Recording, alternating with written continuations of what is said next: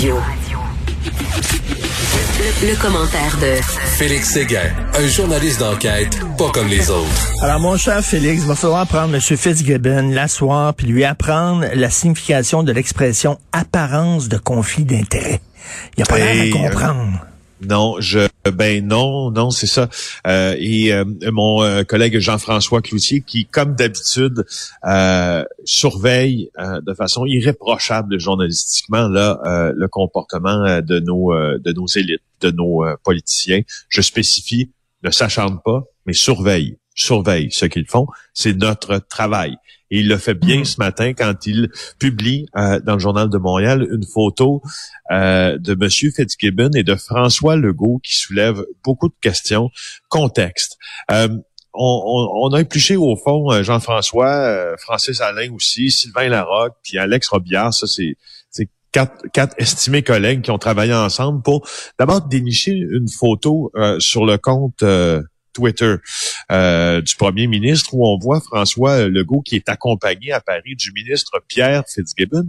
Euh, et on voit la conjointe de Monsieur Legault, Madame Bray, mais là on voit euh, quelqu'un poindre dans cette photo qui est Pierre Fitzgibbon, mais une autre personne qu'on connaissait pas, en tout cas jusqu'à aujourd'hui nous, qui s'appelle Éric Martineau Fortin, qui est le cofondateur de White Star Capital, hmm. euh, et la présidente aussi de Témaris, Patricia Barbizet.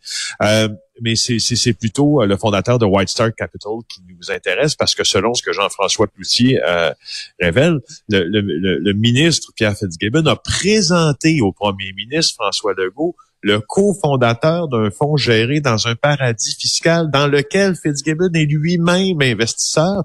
Qu'est-ce que, qu'est-ce que, la résultante de tout ça, c'est que ça le place en contravention avec le code d'éthique de l'Assemblée nationale, même si lui s'oppose évidemment euh, à cette euh, à cette vision qui, qui, semble voir même comme une vue de l'esprit là, parce qu'il conteste hein, énormément son, son, son, justement cette apparence de conflit d'intérêt. Ben oui, là, bien sûr, tu sais, l'homme d'affaires pour montrer à quel point ses affaires ça fonctionne. J'ai accès au premier ministre. Bien sûr que lui met ça sur ses médias sociaux.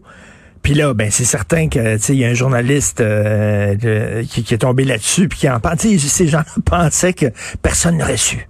C'est ce qui me fait ouais. Mais tu sais, moi je, je bon, c'est c'est sûr que ça lui fait la part belle à, à, cet homme, le cofondateur euh, de White Star Capital, Éric Martineau Fortin, d'avoir une photo avec le premier ministre. C'est pas le premier à à vouloir une photo avec des politiciens d'influence qui plus le premier ministre et puis euh, à s'en vanter entre guillemets soit sur ses médias sociaux soit en privé soit en public etc ça il y, a, comme une on est souvent prêt à vivre avec ça mais c'est euh, c'est l'attitude de Pierre Fitzgibbon dans ça qui euh, qui pose problème. Il faut bien dire qu'il y a des qu'il y a des justification d'un côté comme de l'autre. D'abord, celle du premier ministre. Il semble que, euh, selon le bureau du premier ministre, il ignorait, mhm. lorsque cette photo a été prise en janvier 2019, que Pierre Fitzgibbon avait des intérêts dans le fameux fonds euh, White Star Capital. Euh, mais rappelons ce que notre bureau d'enquête a trouvé sur White Star, un fonds géré par une entité basée à, à Guernsey. C'est un paradis fiscal.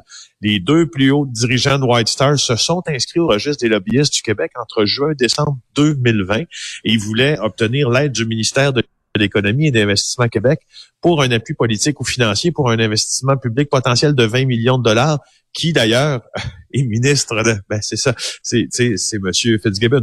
Alors pendant ce temps, euh, euh, euh Fitzgibbon lui continue d'être investisseur dans White Ben oui, mais, ça, ça, non non mais, mais Monsieur Martineau Fortin aucun lien de parenté avec moi, cela dit. Monsieur Martineau Fortin s'est enregistré comme lobbyiste et il aurait fait du lobbyisme auprès de Monsieur Fitzgibbon qui est partenaire dans son, tu sais, à un moment donné, là, c'est parce que, tu sais, il, voudrait, on dirait que M. Fitzgibbon va avoir les pieds dans deux, dans deux plats, là, dans, le plat de la fonction publique, ministre et tout ça, tout en gardant un pied dans le milieu des affaires. Mais à un moment donné, c'est certain que ça te met dans, des drôles de situations, là. Puis il est à couteau tiré déjà avec la commissaire à l'éthique, euh, tu t'en rappelles, puis il a déjà déclaré que, bon, euh, euh, s'il devenait un poids, si tu veux, pour euh, pour François Legault, ben il allait quitter.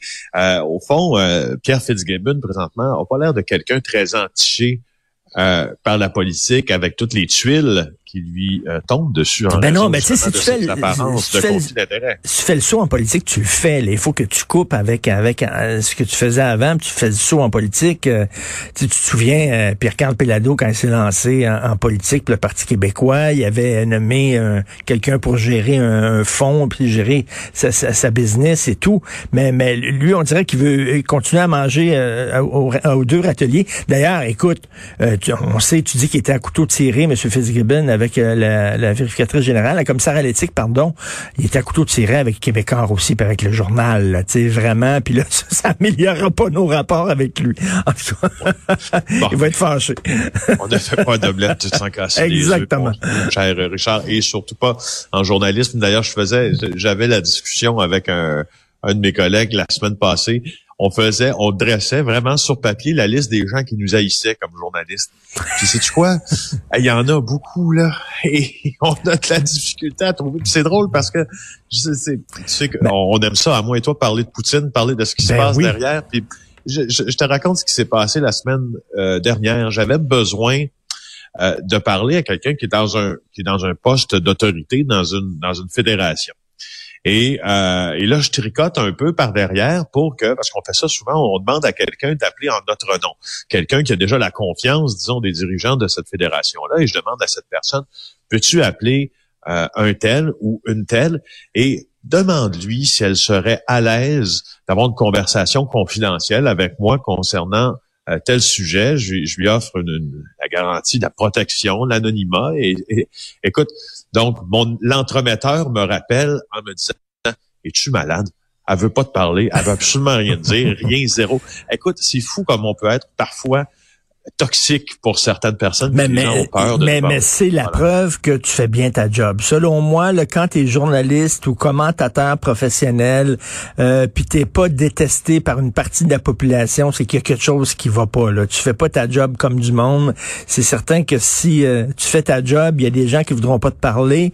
Moi, des fois, il y a des gens que j'aimerais avoir comme m'inviter sur l'émission, puis écoute, là, pour eux autres, je suis toxique, ils veulent pas, c'est le prix à payer.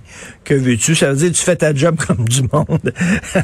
Peut-être, espérons-le. Écoute, le Louis-Charles Touin qui se retire euh, du caucus. Oui, parlant de toxicité, ben justement, euh, euh, Louis-Charles Toin, là, sa, situation était devenue euh, intenable, là, dit-on, en coulisses, après que une, une enquête de l'UPAC a été formellement amorcée et a été inventée d'ailleurs par mes collègues Alexandre Biard et Sarah Maud Lefebvre, toujours au bureau d'enquête.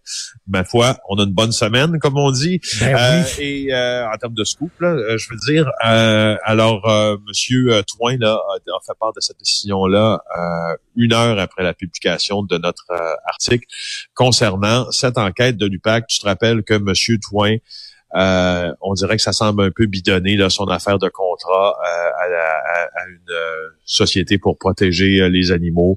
Il y a la question aussi de dézonage de terrain. Bref, Monsieur Toin et, et Monsieur Legault l'a pas jeté sous l'autobus là, sauf que son ton a changé. Le ton du Premier ministre concernant Monsieur Toin a changé parce que là, là, il précisait plusieurs possibles infractions. C'était les mots du premier ministre. Alors là, à plusieurs possibles infractions, euh, il n'y a pas ben ben d'autre choix euh, que de, de, de, larguer, en tout cas un peu pour l'instant, là, euh, Monsieur ben oui. Ben oui, tout à fait. Et une histoire incroyable, un GPS sous la voiture de quelqu'un pour suivre ses allées et venues.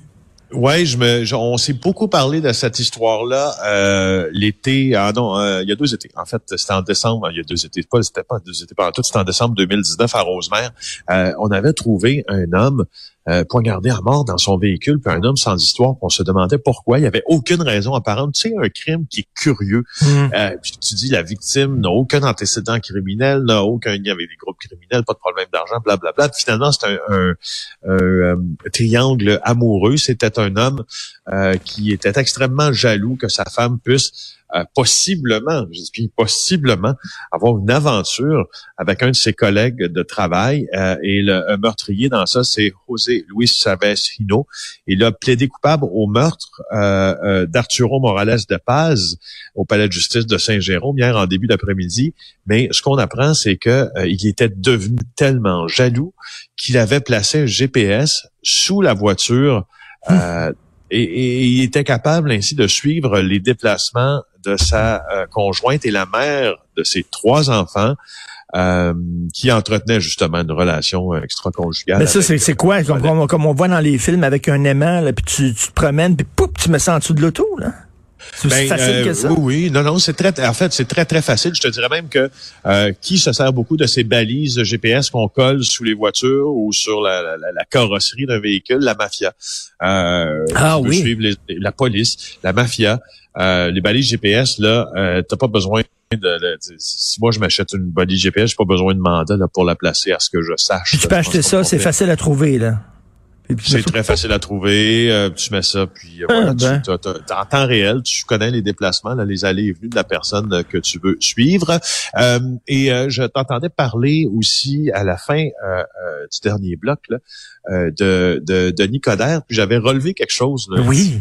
par rapport à Monsieur Coder dont je voulais te parler. Ah As-tu remarqué l'entrevue qu'il a donnée à Mario Dumont dans son émission lundi avant midi à TVA? Je l'ai raté. Que le, ah, quand, quand Mario lui pose la question, écoute, écoutez, Monsieur Coder, là, c'est beau, c'est beau vos trucs, mais votre lancement de campagne, alors que vous proposez d'être au service du public euh, à, Radio-Canada un dimanche soir, ça, c'est pas un, un, peu fort de café, je, ben oui. je te cite pas exactement.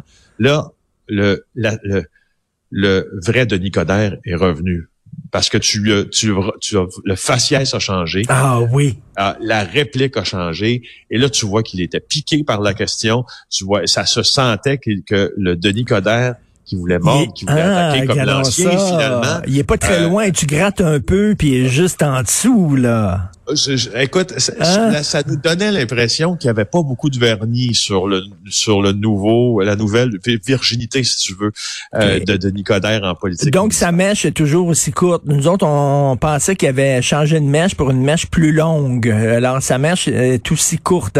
Mais c'est vrai que c'est quand même assez particulier qui qui annonce son lancement là avant même d'en parler à ses membres. Ses membres l'ont appris ah, les membres de son parti l'ont appris en regardant la télévision. C'est assez particulier. Écoute, ben, c'est euh, ça. Puis il y a la question du service, il y a la question aussi du service public dans ça. Si tu, te si tu proposes ta candidature au service des citoyens euh, d'une agglomération, d'une ville, d'une province, d'un pays, de toute façon, si tu proposes d'être un élu, euh, ben, ben, il, y a, il, y a, comme il y a comme un, un, un, chemin. Ben, il a, a pas changé. Ben oui, il a pas changé tant que ça. Donc, bonne journée, Félix. On se reparle demain. Merci.